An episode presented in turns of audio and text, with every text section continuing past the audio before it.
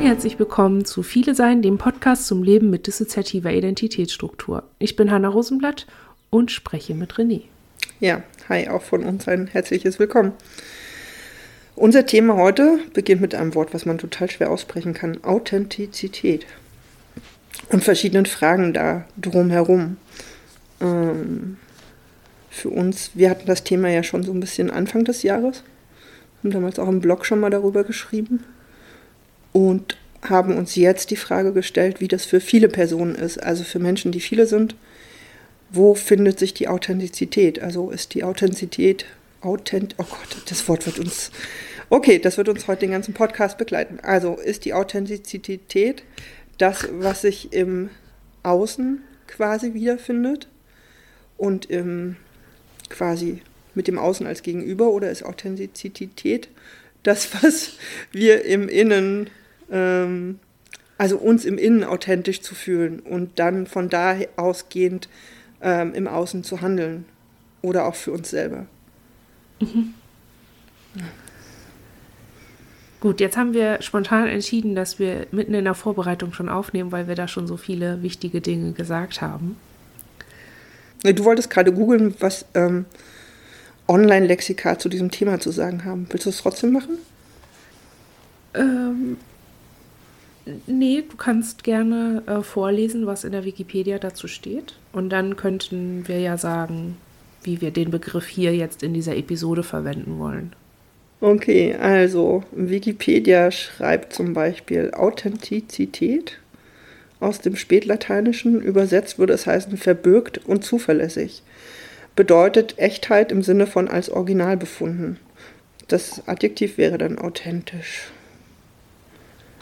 Genau.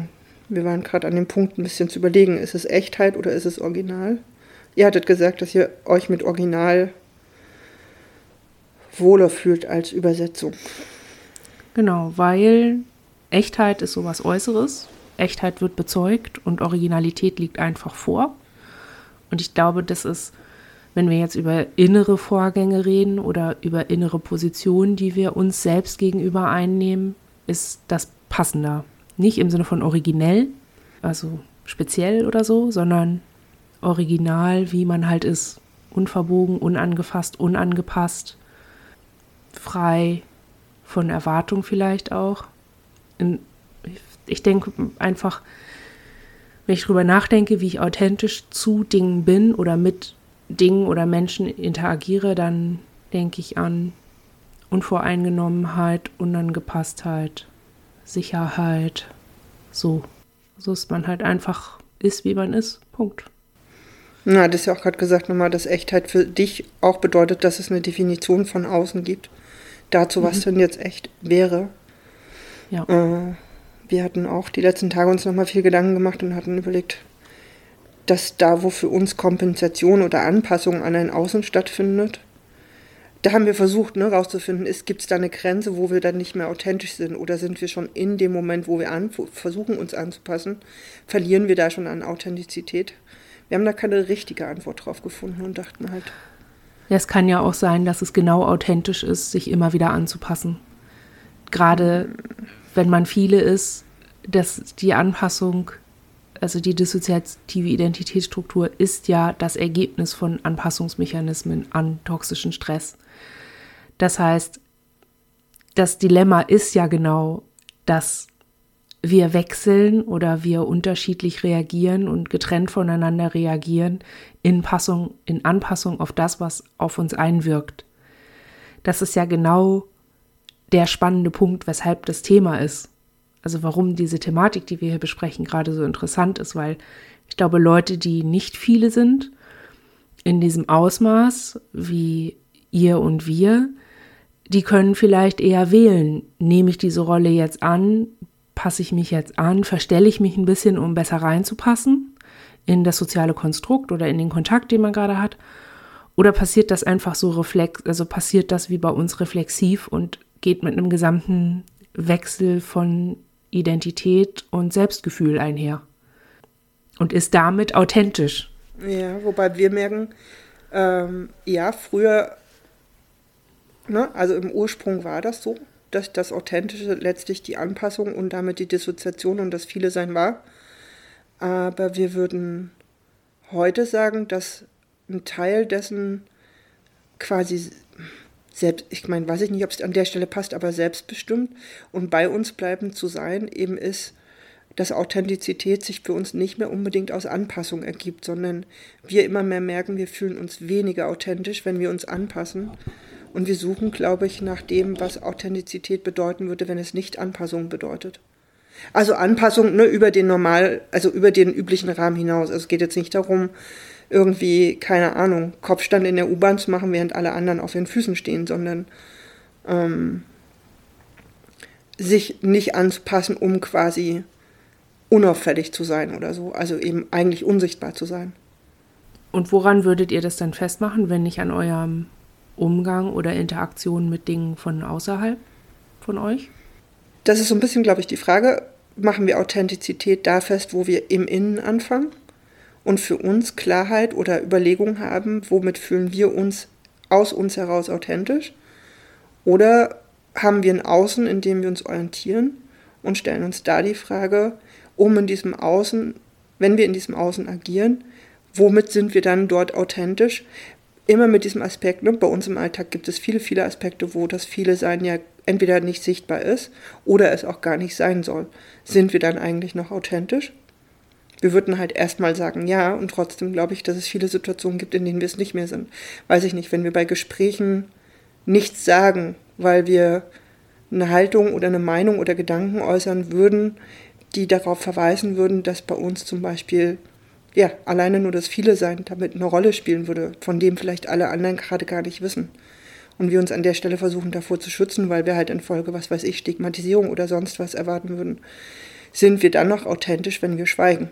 Eigentlich nein. Weil wir hinnehmen, dass wir Teil von einer Situation sind, in der eine Annahme entsteht und solange wir da nichts zu sagen, sind wir quasi ja Teil dieser Annahme, dass irgendein Handeln, irgendein Gedanke, irgendeine Perspektive okay ist. Selbst wenn sie es für uns überhaupt nicht ist und wir aus anderen Gründen nichts sagen. Aber ist es nicht auch authentisch, sich in so einer Situation schützen zu wollen, indem man was verbirgt von sich? Ja, ist die Frage, beschränkt das dann Authentizität? Also, oder fängt es irgendwann an, authentisch sich authentisch zu fühlen, einzuschränken? Also für uns glaube ich schon. Also gerade an der Stelle haben wir seit vielen Jahren eine Auseinandersetzung damit, dass wir viele oft Impulse haben, ähm, anders, was anderes sagen zu wollen. Oder uns immer wieder die Frage stellen, ne, warum tun wir es nicht? Weil wir merken, wir fühlen uns nicht mehr authentisch damit. Wir nehmen Aussagen, Perspektiven, Meinungsäußerungen von anderen hin die uns nicht entsprechen und die wir auch eigentlich nicht okay finden, um uns zu schützen, aber letztlich verschiebt sich für uns damit was und wir fühlen uns eigentlich, glaube ich, weniger authentisch. Wir wissen, authentisch wäre an bestimmten Punkten auch zu sagen, ich kann da nicht mitgehen oder ich kann das nicht teilen, weil wir selber, weiß ich nicht, diese Erfahrungen, diese, diese Gedanken, dieses, dieses, diese Haltung haben und ähm, das einfach anders sehen und nicht finden, was weiß ich, dass Menschen mit Traumahintergrund auf so eine Art kategorisiert oder diskriminiert werden sollten. Aber gibt's, also ich würde einen Unterschied machen zwischen Dinge nicht sagen und einen Konflikt nicht suchen oder einfach, ja, sich nicht einfach in jeden Kampf stürzen für die eigene Sache. Das würde für mich jetzt nicht bedeuten, dass man als Person nicht authentisch ist. Ich glaube, man verhält sich nicht deckungsgleich mit dem, was man eigentlich vertritt an Werten. Also, ne, was du mhm. beschreibst, das würde ich jetzt halt eher mit, das ist nicht deckungsgleich oder wenig Kongruenz vom inneren Gefühl mit dem äußeren Leben oder mit der äußeren Situation beschreiben, aber nicht zwingend als nicht authentisch. Nee, ich glaube situativ nicht. Also, ne, finde das völlig okay oder Einzelsituationen da eben auch anders zu handeln und dadurch nicht an Authentizität zu verlieren.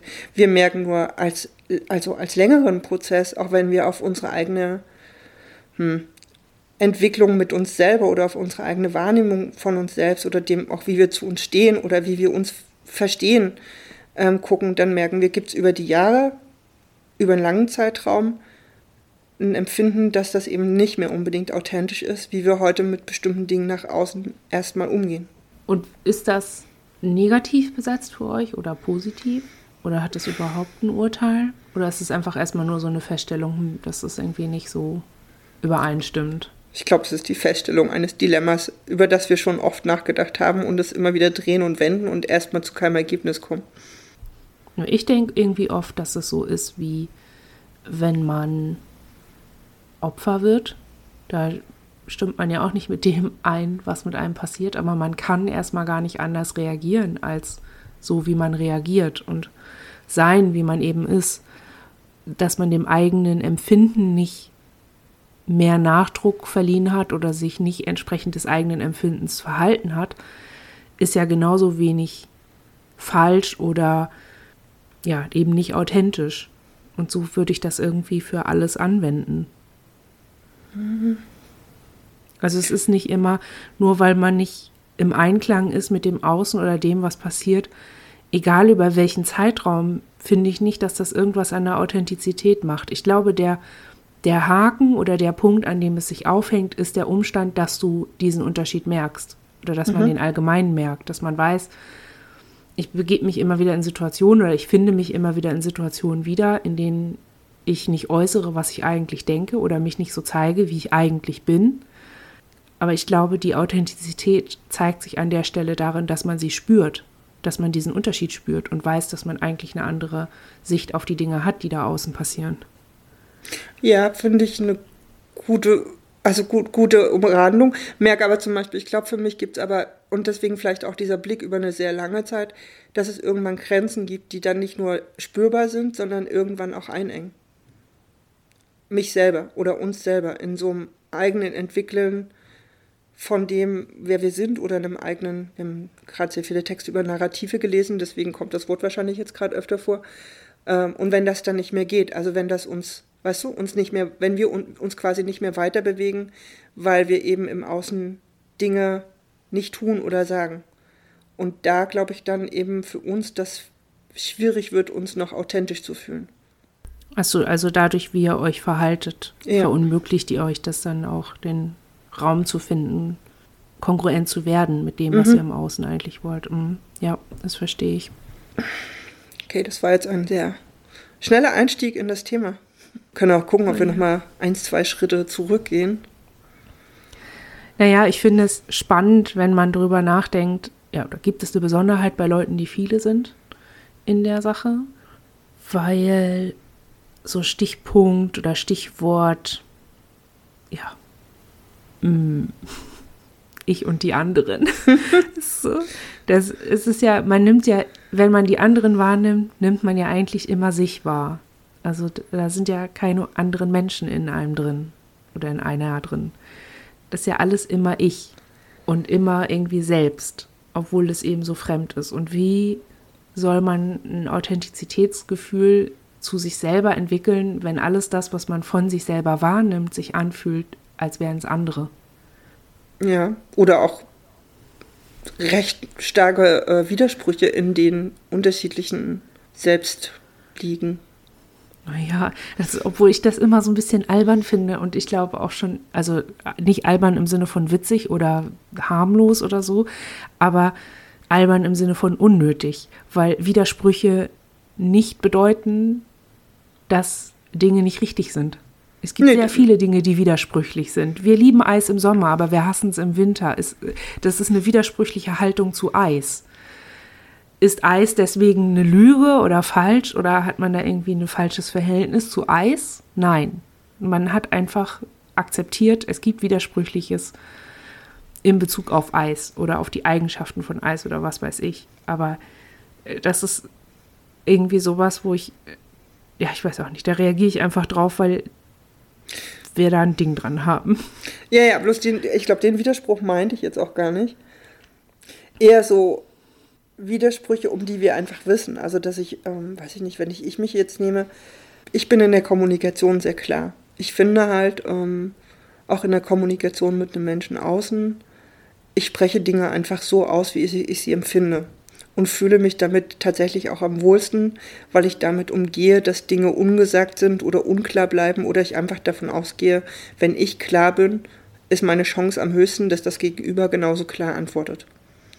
Das finde ich für mich, ne, das macht mich sicherer in der Kommunikation. Funktioniert nicht immer, aber das ist ein anderes Thema. Ähm, weiß aber andere also finden es überhaupt nicht richtig, Dinge auf eine klare Art aus oder sind sich selber so unsicher darüber, ob sie überhaupt irgendwas aussprechen können und tun es deswegen nicht. Wo sind wir, achso, und wo findet sich dann die Authentizität wieder? Wenn manche von uns überhaupt nichts aussprechen wollen würden, einfach aus Selbstschutz oder aus anderen Gründen. Ich aber finde, das ist der sicherste Weg. Weil da ja. kann dann keiner, weißt du, was ist jetzt authentisch? Ja, ich würde das Beispiel vielleicht ein bisschen weniger komplex machen, weil ich glaube, das Sprechen ist echt ein Riesenfass, gerade als komplex traumatisierte Person, mhm. weil es ja auch ein Außen mit meint. Aber ich nehme mal ein weniger komplexes Beispiel, zum Beispiel, ich mag Schokoladeneis und andere ins nicht. Was mhm. ist authentisch? Mhm. Ja, ist gut. So. Es ist beides authentisch, weil in der Situation, ich habe auch einen coolen Text dazu geschrieben, ich habe das schon mal formuliert, lass mich kurz überlegen. Ähm, ist so ein bisschen das einmal eins, ne? Wir sind ja unterschiedliche Selbstzustände. Das heißt, wir sind ein Ich in jeweils unterschiedlichen Zuständen des Körpers, der, der allgemeinen Hormonlage, der allgemeinen Stimmungslage, der allgemeinen Befähigung in der Situation. Und das ist so, ich mag Schokoladeneis in einer mir typischen Situation, nämlich entspannt in der Eisdiele suche ich mir ein Schokoladeneis aus. Das ist authentisches Verhalten. Ein anderes in, dessen natürliche Situation aber immer gestresst ist und immer panisch und immer irgendwie verklemmt und irgendwie so, das sowieso total selten ist und überhaupt eine krude Beziehung hat zum Außen. Auch für dieses Innen ist es total authentisch, sowohl in diesem Moment als auch als das Innen, das es gerade aktiv ist, also der Selbstzustand, der dieses Innen ist, ist es auch authentisch, kein Schokoladeneis zu mögen und da, dass ich damit weggehen soll. Und es ist aber auch für uns als Einsmensch authentisch, in einer entspannten Situation nicht Nein zu sagen zu einem Schokoladeneis und zu sagen, ach ja, das nehme ich gerne oder das mag ich gerne. In einer gestressten Situation aber zu denken, bleib mir weg damit. Ja. Der, der Bruch ist ja, dass wir das nicht verknüpfen und dass wir denken, der eine Zustand ist ganz rund und muss irgendwie linear passend sein und der andere Zustand ist ganz rund und muss authentisch sein und irgendwie, ne? Und dann hat man natürlich zwangsläufig so einen Widerspruch, wenn man irgendwie denkt, beides muss wahr sein, ist aber was, ist aber inhaltlich ein Gegensatz und wie soll das denn nach außen ebenfalls kongruent sein? Das kann ja gar nicht, aber wenn man jetzt halt mitbedenkt, dass da dass es nur die Dissoziation ist, unsere eigene Dissoziation, die macht, dass wir denken, da wäre ein Widerspruch, der nicht zusammengeht im Außen, dann ergibt es wieder Sinn. Und dann ist eigentlich die Frage danach, was davon jetzt, was oder wer davon jetzt authentisch ist, ist dann eigentlich obsolet. Das Und das meinte ich vorhin mit den Widersprüchen. Ja, das stimmt. Weißt du, äh, wie oft wir Ärger gekriegt haben, weil irgendwelche Leute, irgendwelche Schulkameraden oder Ärzte oder was weiß ich, in X gefragt haben äh, nach irgendeiner Meinung oder einer Haltung oder wie irgendwas ist. Und 20 Minuten später bin ich da und werde von den gleichen Leuten gefragt und ähm, sage dann was anderes. Und das wird dann dem gesamten Menschen zugesprochen und dann wird gesagt, die ist nicht authentisch, die ist ein Fähnchen im Wind, so nach dem Motto. Das ist halt so ein, so ein klassisches Dis-Problem. Aber das liegt nicht daran, dass Leute mit Dis nicht authentisch sein können, weil sie viele sind, sondern an Leuten im Außen, die nicht sehen können, dass sich mein inneres System gerade anders an die allgemeine Situation anpasst. Ja, also soll, ja, kann ich, kann ich viel mit anfangen. Solche Erfahrungen haben wir auch gerade gemacht, weil wir in unserem Job gerade mehrfach die Rückmeldung bekommen haben, dass wir für andere scheinbar nicht authentisch sind, weil wir unterschiedlich reagiert haben. Ähm, dann sind, ne, aber dann kommt man wieder zurück, was ist jetzt authentisch, unsere eigene Wahrnehmung oder von jemandem wahrgenommen werden. Aber ich glaube, authentisch ist in dem Fall dann das falsche Wort oder die falsche Kategorie. Weil echt ist ja immer und original ist ja immer, wie ihr auf jeden Fall reagiert. In so einem Fall ist ja die Frage eigentlich, was war drumrum? Also es muss ja, es gibt ja Gründe, weshalb ihr in, in der gleichen Situation zu zwei unterschiedlichen Entscheidungen kommt. Nehmen wir mal, ihr sitzt in einem Haus und das Haus ist trocken und sicher. Da habt ihr eine andere Haltung zu Regen draußen, als wenn ihr in einem, in einem löchrigen Haus sitzt oder feststellt, oh, das Dach ist weggeflogen. Dann habt ihr innerhalb von zwei Minuten eine völlig andere Haltung zu Regen oder eine Meinung dazu, was man machen muss. Und das ist irgendwie, das ist, glaube ich, ein so, ein so ein Hauptpunkt, gerade im Umgang mit Leuten mit Dis. Wenn du dich wunderst, dass, deine, dass die Person, mit der du gerade redest, so schnell wechselt oder so, dann ist ja das eine, auf das Thema zu gucken und was das Thema mit der Person macht, aber irgendwie auch die Umgebung und worauf die Person noch reagieren könnte als auf dich und das Thema. Authentizität ist da einfach die falsche Kategorie. Man kann Kontinuierlichkeit oder Durchgängigkeit nicht mit Authentizität gleichsetzen. Mhm. Aber ich glaube, das wird oft gemacht.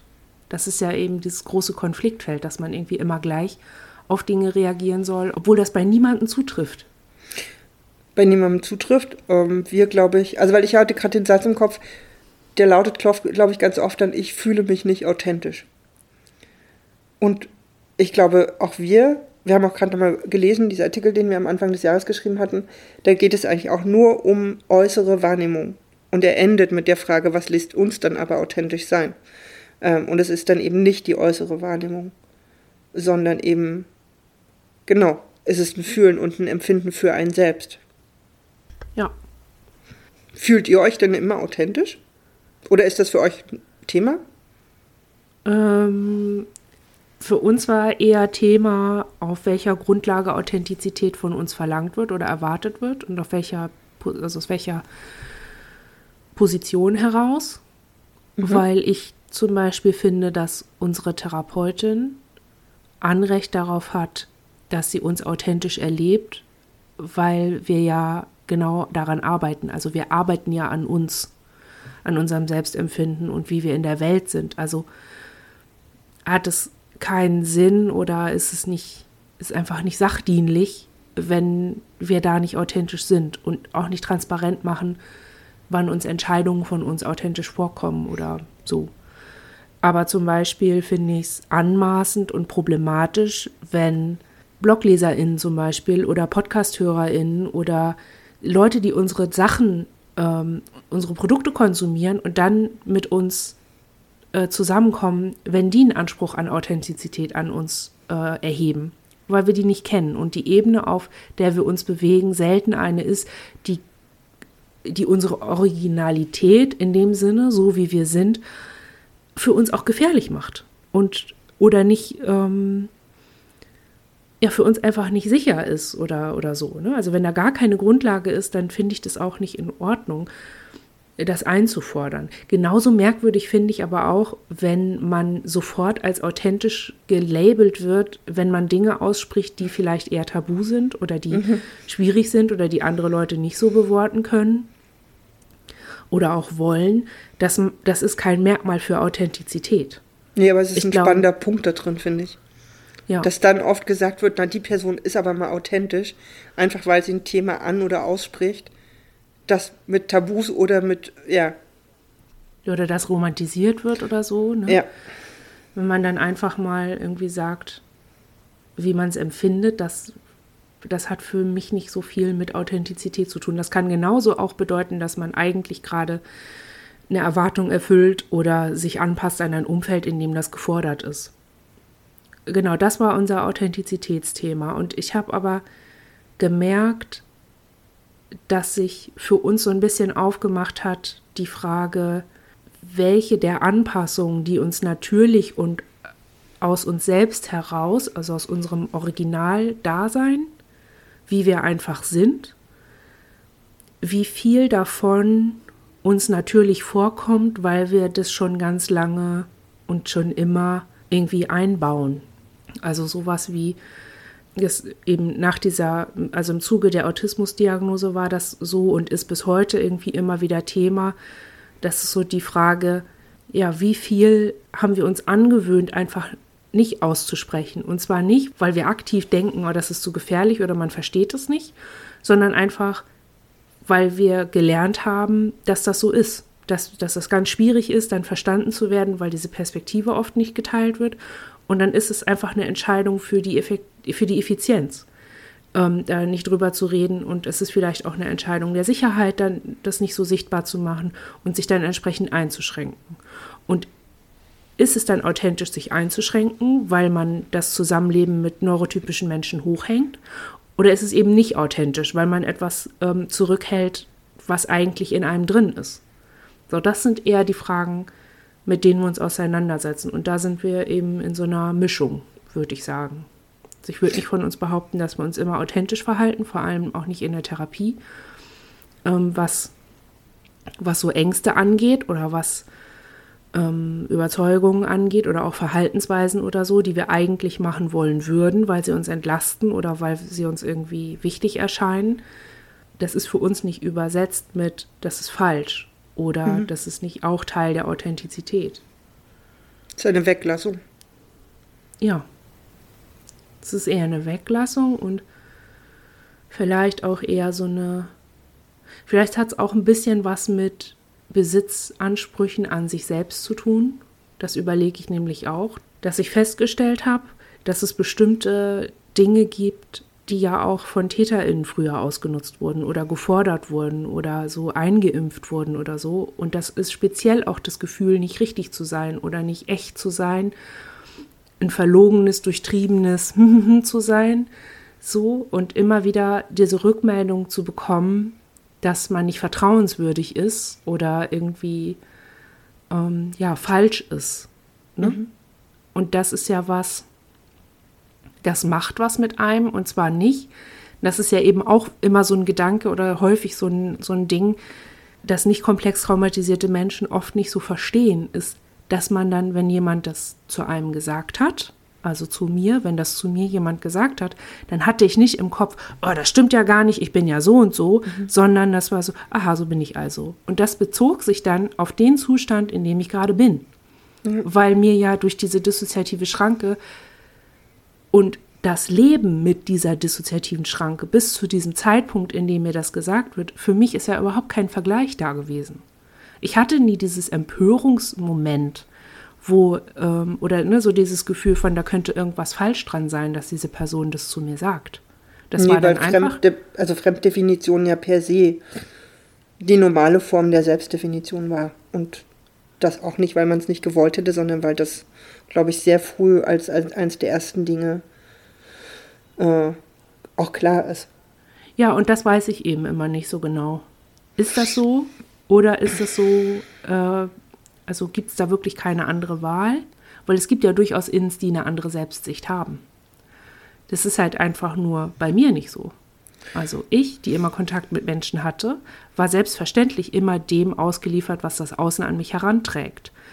Und weil ich nicht auf die anderen schauen konnte, beziehungsweise diese Assoziation zu anderen Selbstzuständen von mir als insgesamt Individuum nicht hatte, hatte ja gar keine Möglichkeit, irgendwie so einen Gegenentwurf dazu zu haben. Aber andere Ins, die vielleicht nie mit Menschen zu tun hatten oder in anderen Kontexten mit Menschen zu tun hatten, konnten ja durchaus ein ganz anderes Selbstbild entwickeln.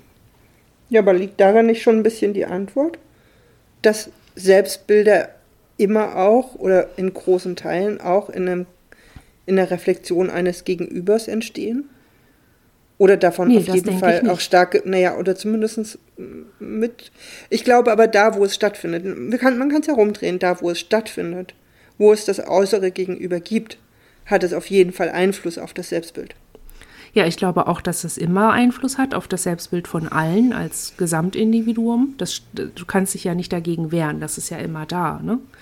Weil ich glaube, Selbstbild setzt sich ja auch aus mehr zusammen als dem, was einem über einen selbst gesagt wird. Das ist ja immer auch, ne, womit kann man sich gut identifizieren, was hat man so für Träume, was hat man so an, für Ansprüche an sich selbst und so, welchen davon kann man gerecht werden und nicht. Es ist ja auch ganz viel Selbsterfahrung. Das stimmt, aber das sind doch die Themen, die quasi später auftauchen. Also für uns in dem Moment überhaupt erst Raum finden, wo wir distanzierter, losgelöster, unabhängiger, geschützter vor ähm, Tätereinflüssen sind. Ja, mm, ich glaube, erstmal glaube ich, dass das ein Prozess ist, der schon beginnt, wenn man ganz klein ist. Ebenso dieses Alter fünf, sechs, wenn die Kinder erkennen, wenn sie sich selber im Spiegel erkennen ungefähr. So vier, fünf, sechs. Wenn sie also wissen, sie sind nicht ihr Spiegelbild, wenn sie das irgendwie hinkriegen und sich anfängt so zu, in, also im günstigen, ich spreche jetzt von einer normalen, ungestörten Entwicklung, ne? dann, dann beginnt ja schon dieser Prozess, was bin ich und was ist das um mich herum. Und bei Menschen mit Dis oder Menschen, die eben schon vor diesem, äh, vor diesem Alter so verletzt werden und so hingeformt werden, dass sie dissoziative Barrieren aufbauen, bei denen ist dieser Prozess einfach fragmentiert. Das bedeutet aber nicht, dass er aufhört. Weil es muss ja, also anders kann ich nicht erklären, weshalb wir so ultra, ultra selbstbewusste, starke KinderIns haben, die richtig frech sind und irgendwie so, ja, die so ganz wach sind und vital und fit und so, ne, so kleine Flummis sind und andere wieder so ganz schlaff sind und so eher in dieser depressiven Ecke und andere aber dann wieder kreativ und das auch über sich selber sagen können. Also nicht nur KinderInnen, sondern auch Jugendliche, Erwachsene so. Ja, also die Selbstbildentwicklung, das ist das eine und ich glaube nicht, dass das viel mit Authentizität zu tun hat. Ich glaube, dass das noch darüber ist. Ich würde mal jetzt behaupten, mal ganz weit aus dem Fenster gelehnt und ohne da jetzt irgendwas Psychologisches gelesen zu haben. Aber ich denke einfach, alle Menschen sind immer irgendwie authentisch. Die Frage ist, wann sie die Gelegenheit haben, sich entsprechend zu verhalten in dieser Gesellschaft, in der wir leben und in den sozialen Bezügen, die wir haben. Das heißt, Authentizität ist nicht gleichgesetzt mit Handeln. Ja, nein. Ich würde Authentizität irgendwo da einordnen, wo es um Individualität geht ich würde das nicht synonym verwenden, aber ich würde beidem einen ähnlichen Stellenwert oder eine, also wenn man es auf einer Ebene haben würde, würde ich es nebeneinander stellen. Ich glaube, dass kein Mensch unauthentisch sein kann. Ich glaube aber, dass Menschen nicht authentisch handeln können müssen und müssen können. Mhm. Was ist ja, ich meine, am Ende, was sind wir Menschen? Wir sind ein Haufen Zellen, der versucht am Leben zu sein und dieses am Leben zu sein möglichst im Einklang mit der Bedürfnislage der eigenen Biologie äh, zu führen. Ein ganz großer Klumpen unserer Biologie als Menschen hängt eben am Sozialleben. Also wir reagieren auf andere Menschen und auf unser Miteinander auf so vielen Ebenen, was Hormone angeht, was, was, was die Zellenfunktionalität angeht, dass ich mir nicht vorstellen kann, dass es irgendwie ohne geht. Und deshalb ist es eigentlich nur logisch, dass wir da so auch drauf angewiesen sind und dass das so miteinander klappen muss.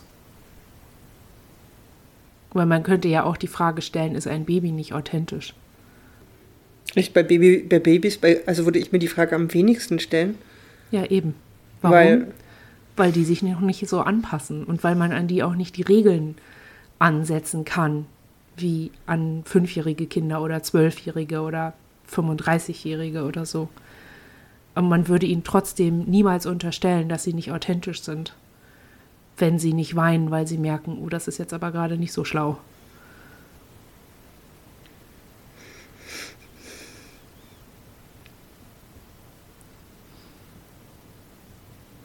Hm. Wir merken gerade, dass es ein eigentlich äh, quasi zwar ein Thema, um das, über das man total viel reden kann, aber. Wir sind eigentlich äh, schon fertig. Hm? Wir sind eigentlich schon fertig, oder? naja, ich glaube, es ist kein Thema, was so einen wirklichen Abschluss findet. Ich glaube, es ist so mhm. ein, eine Fragestellung, die, die da ist und äh, die in jeder Situation irgendwie auch Antworten hat, aber entweder gleich sehr komplex wird oder nur sehr einfach zu beantworten ist. Hm. Nu?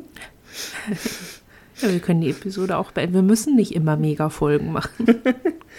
nee, ich glaube, äh, nein, es ist ja auch okay. Ich glaube, es äh, war jetzt schon auch, auch wenn es äh, jetzt vielleicht zeitlich nicht unendlich lang ist, aber inhaltlich was, was man sich wahrscheinlich zweimal anhören muss, um einem so richtig folgen zu können. Also wir merken auch, da kann man an einzelnen Dingen immer noch weiterdenken oder Sätze noch dreimal irgendwie versuchen anzuhören, um irgendwie am Ende des Satzes zu wissen, worum es wirklich geht. Aber vielleicht ist das das bei der Authentizität, dass die ja, gar nicht so einfach zu erfassen ist. Ja. Dann würde ich gerne die Hausmeisterei so ein Stück weit füllen mit unserem Aufruf für die Vielzimmerwohnung. Ähm, und zwar sind wir dabei, das Projekt zu beenden. Wir haben jetzt noch eine Folge, in der es um Integration geht und in der Folge danach geht es um ZuhörerInnen-Fragen oder Kommentare, Rückmeldungen, Feedback. Ihr könnt uns dazu alles schicken, weil das die letzte Episode wird. Ja, dazu hier also die Einladung, sich bei uns zu melden: h.c.rosenblatt.online.de oder eben in den Kommentaren der, der Kommentarspalte von, dem, von unserem Blog, viele sein.de. Wir freuen uns, freuen uns irgendwie auch, dass dieses Projekt abgeschlossen ist. So, das ist spannend, aber es war auch irgendwie viel Recherchearbeit und zu lesen und irgendwie auch, ja, man könnte so ein bisschen um nochmal kurz den Bogen zu spannen zur Authentizität. Ne? Wir drücken uns so oft so psychiatriekritisch aus und ähm, also auch so kritisch, was Pathologisierung und Schnick, Schnack, Schnuck angeht. Und dann machen wir ein Podcast-Format, in dem genau das die Perspektive ist, in der wir da drauf schauen. Könnte, könnte und wurde uns auch als unauthentisch ausgelegt. Ne? Und es wird als Widerspruch konstruiert, sich dieser Perspektive anzunehmen und die eigene Thematik reinzubringen, was ja aber viel mehr darüber sagt, wie Menschen Authentizität konstruieren, um ihre Ansprüche an uns zu formulieren, als darüber, was tatsächlich für uns authentisch ist. Mhm. Das. Babam. Ja. Okay, haben wir noch mehr Hausmeisterei? Nö, eigentlich nicht. Nein. Dann war es uns ein kurzes, aber dennoch großes Vergnügen, mit euch diesen Podcast zu machen. Ist cool, wenn wir es nicht so eilig haben. Am Ende können wir total blumige Abschiedsreden schwingen. äh, genau, und freuen uns aufs nächste Mal. Bis dann. Bis dann. Tschüss. Tschüss.